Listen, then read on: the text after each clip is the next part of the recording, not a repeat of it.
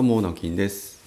愛する新潟を笑顔があふれる楽しい街にという人生の目標を掲げて新潟市で活動しております、えー、おはようございます。今日は11月の14日ですよね。ちょっと今腕時計忘れちゃって、えー、月曜日です。えっとですねちょっと朝の挨拶変えました。またたまに変えるんですけど。なんかね、えーなんかピンとこないなしっくりこないなみたいになったら、えー、書いたりしてるんですけども 特に意味はありませんただ私のなんとなくの気分で書いてますえー、っとですね先週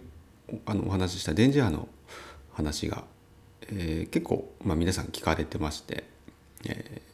まあ、こう何回聞かれたかみたいのは数字だけはね私も把握できるんですよ。あの誰が聞いたか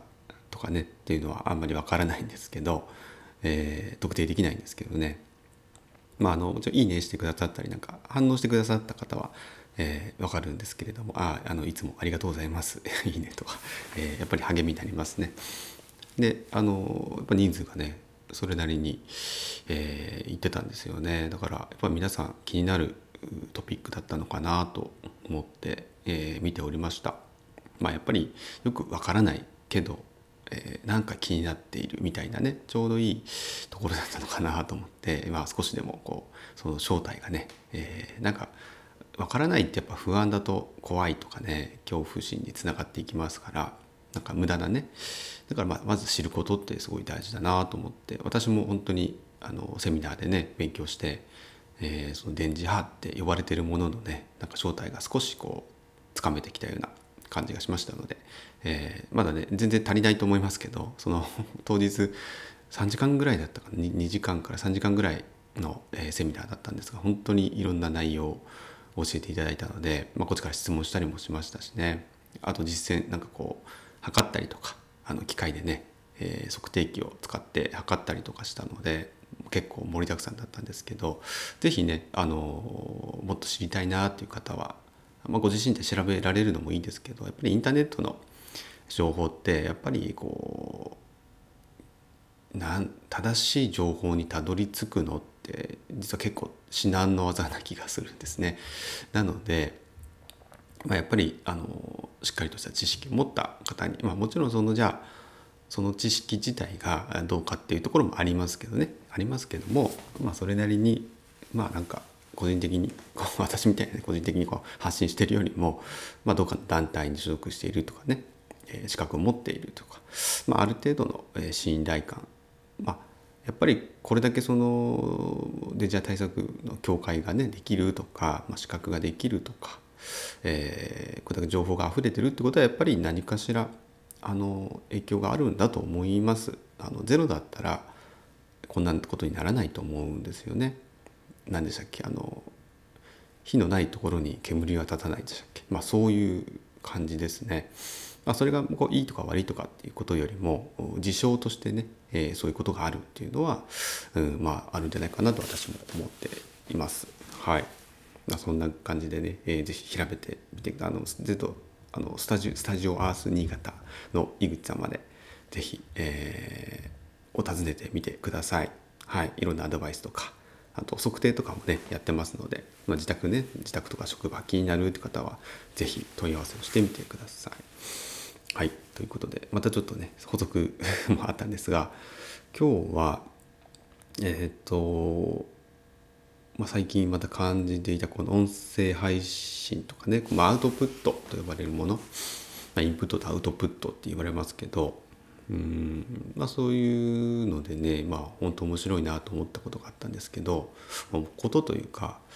えー、結構ね、えー、頻繁に私の放送を聞いてくださってる方は、えー、分かると思うんですけど、えー、やっ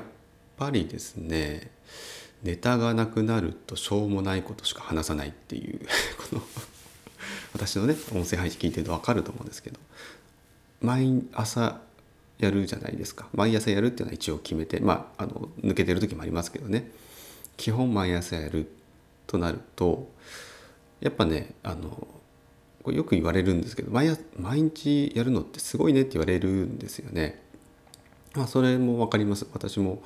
えー、っとそれなりにこう情報収集してるつもりなんですけどもつまりその裏を返すと毎日よくそんな話すことあるよねって、まあ、それ妻にも言われるんですけどそれはそうなんですよね。えー、でも、まあ、逆にそれを決めるからこそ情報収集をしようとするというかまあ何気ないね人との会話とかの中から何かエッセンスを抽出してキーワードをね一個決めてそれについて自分のこう得意分野に持ってきて話すとかっていうそういう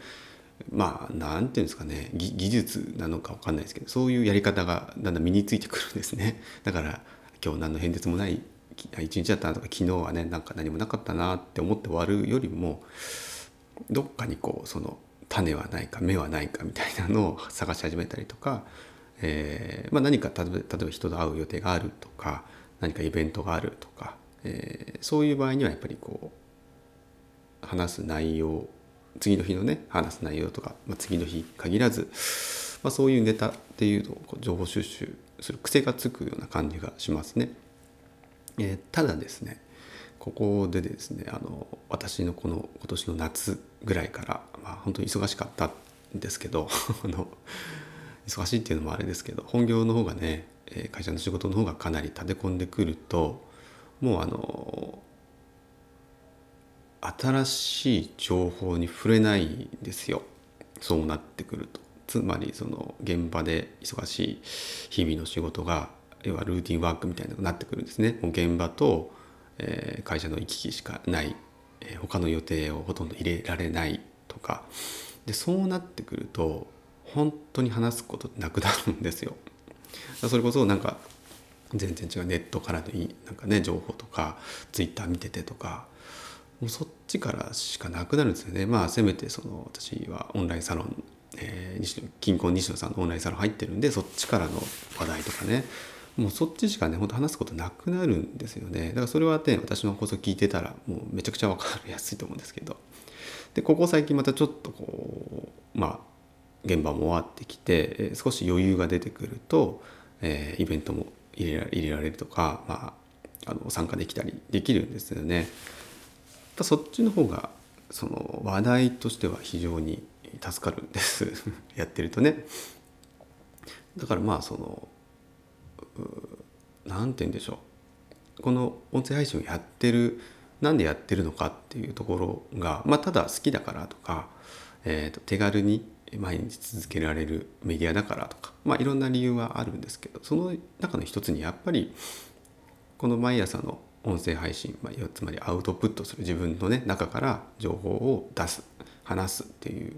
それが一個やっぱり毎朝決まってるとやっぱりその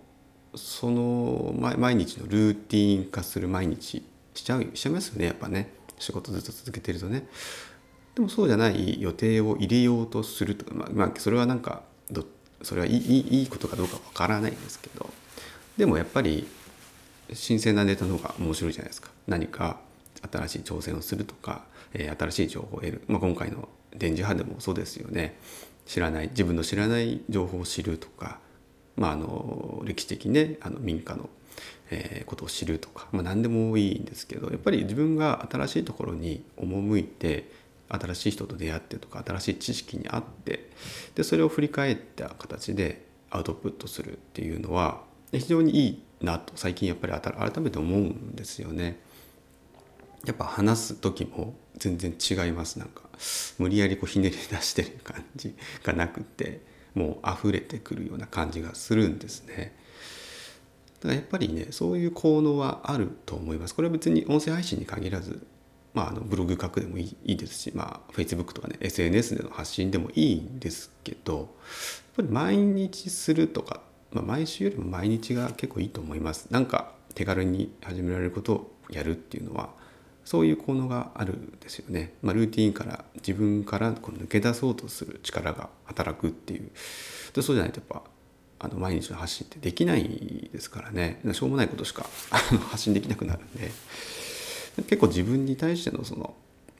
まあ、戒めって言ったらあれですけど、まあ、ルールというか新しいことにお前挑戦せよっていうような、まあ、枷を吐かせるみたいな感じで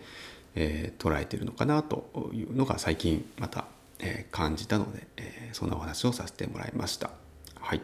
ということで、え今週も1週間張り切って頑張りましょう。それではまたバイバイ。